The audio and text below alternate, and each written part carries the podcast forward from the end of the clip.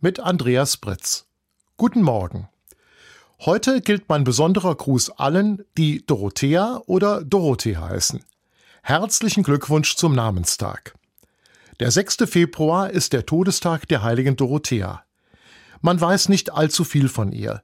Fest steht, dass sie zu Anfang des vierten Jahrhunderts in der Stadt Caesarea in Kleinasien gelebt hat. Dorothea stammt aus einer wohlhabenden christlichen Familie. Das war damals gefährlich, denn der römische Kaiser Diokletian hielt die Christen für Staatsfeinde, die er gnadenlos verfolgte. Sein Statthalter in Caesarea hatte sich in die junge und hübsche Frau verliebt. So berichtet es die Legende. Doch Dorothea wies ihn ab. Ich habe schon einen Bräutigam, erklärte sie, und das ist Jesus Christus. Das war ihr Todesurteil.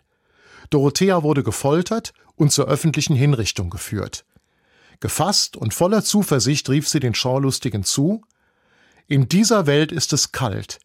Ich bin froh, dass ich jetzt in ein Land gehen darf, in dem es keinen Winter gibt und in der die Sonne nie untergeht. Dort, im Garten meines Herrn Jesus Christus, werde ich Äpfel und Rosen pflücken. Das hörte auch der Schreiber Theophilus. Er verspottete Dorothea. Na gut, wenn du dorthin kommst, dann schicke mir ein paar Äpfel und Rosen aus dem Garten deines Bräutigams. Kaum hatte der Henker die tapfere Dorothea enthauptet, da kam ein Kind auf Theophilus zu und reichte ihm einen Korb voll roter Äpfel und duftender Rosen. Der Schreiber bereute seinen Spott, ließ sich taufen und wurde ebenfalls ein Opfer der Christenverfolgung. So erzählt es die Legende.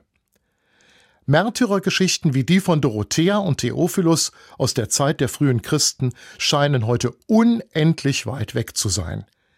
Aber leider ist das nicht so. Auch in unserer Zeit bleibt es mancherorts auf der Welt lebensgefährlich, sich zu Jesus Christus zu bekennen. Auch wenn wir uns das in einer freien Gesellschaft überhaupt nicht vorstellen können.